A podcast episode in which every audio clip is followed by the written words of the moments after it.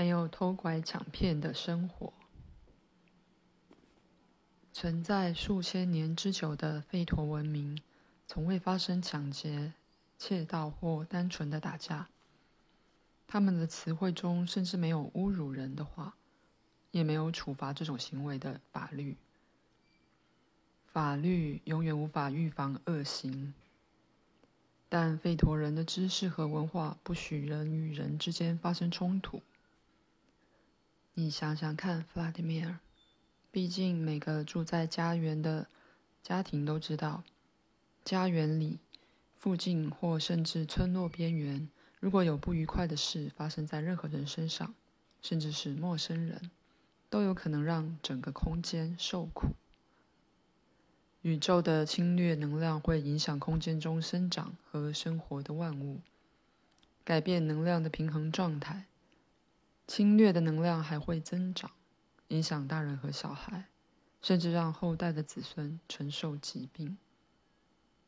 反之，如果路过的旅人留下愉快的感觉，空间就会绽放更多的美丽。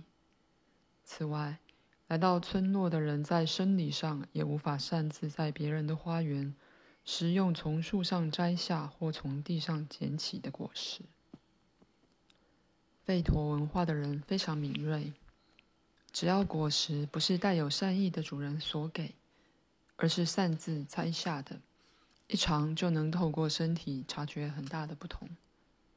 目前市售的食物通常没有原初的香气和味道，没有灵魂，对人类没有感觉，不属于或服务任何人，只是为了贩售而生。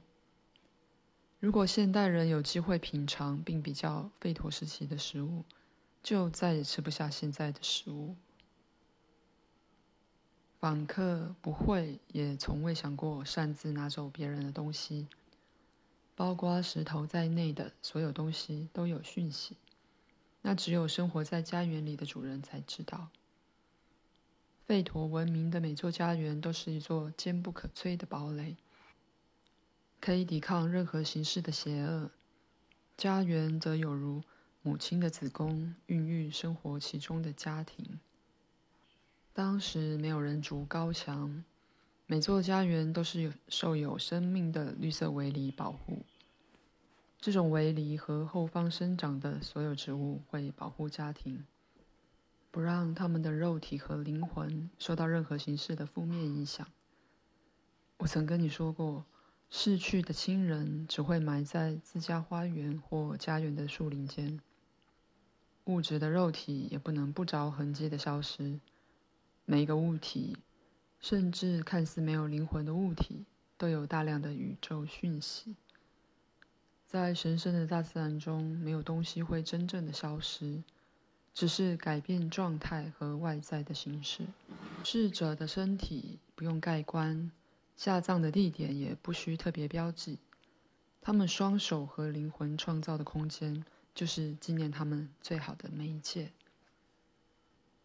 没有灵魂的身体改变状态后，孕育出大树、小草和鲜花，新生的孩子穿梭其中。周遭的万物多爱孩子啊！祖先的灵在空间上方盘旋，关爱并保护着孩子。孩子以爱对待家乡的空间，没有生命有限这种虚幻的想法。吠陀人的生命永垂不朽，灵魂飞过宇宙的所有次元，去过不同的存在层面后，吠陀人的生命再度以人类的形式诞生。孩子在家乡的花园醒来后，再次展露笑颜。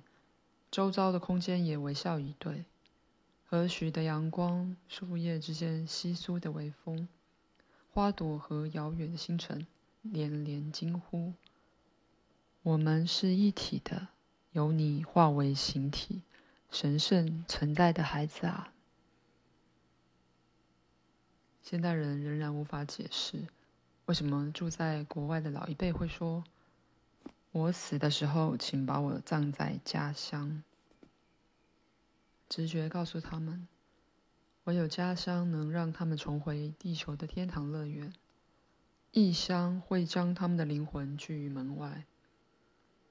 将身体葬在家乡是灵魂数千年以来不变的愿望，但任何国家的公墓真的可以称为家乡吗？公墓是不久前才有的地方，目的是让人类的灵魂受地狱的折磨、羞辱、奴役而被迫臣服。公墓就像垃圾场，大家把不要的垃圾丢在那里。逝者的灵魂在公墓上空受尽折磨，生人也不敢靠近公墓半步。想象一下，以前数代祖先下葬的家园，小草无不尽力爱抚生活其中的人类，为肉体带来诸多益处。但如果访客抱持侵略的心态，花园的每株小草和每颗果实会立刻具有毒性，所以才没有人想过。擅自拿取任何东西，家园无法靠武力强取，更无法用金钱买下。毕竟，谁敢擅自踏入能够摧毁侵略者的土地呢？人人渴望建立自己的美丽绿洲，星球因此逐年越来越漂亮。现在，如果从空中鸟瞰现代城市，可以看到什么？人造的水泥丛林覆盖大地，住家越盖越高，越盖越大，四处渐渐被水泥景观取代。没有干净的水，空气深受污染。在一栋栋水泥的庞然大物之间，能有多少家庭过着幸福的生活？如果与吠陀文化的家庭相比，就会发现现在没有幸福的家庭。还能进一步这么说，在一栋栋人造的水泥巨兽之间，人类的家庭并不算是在生活，他们是在睡觉。尽管如此，在他们有如催眠的状态中，仍有一个活细胞，仿佛种子般在体内移动，有时休眠，有时移动，碰触其他成千上万个细胞，试着唤醒他们。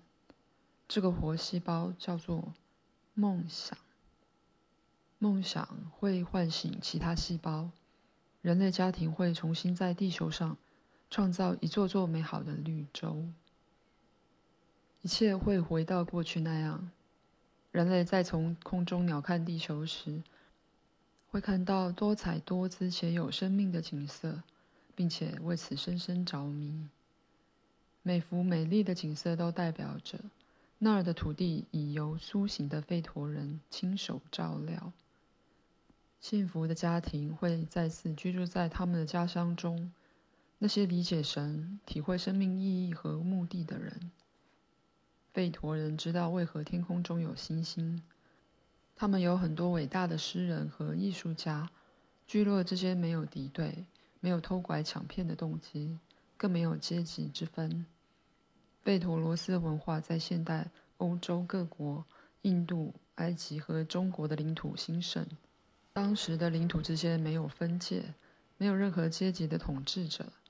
盛大庆典的顺序就是自然的管理依据。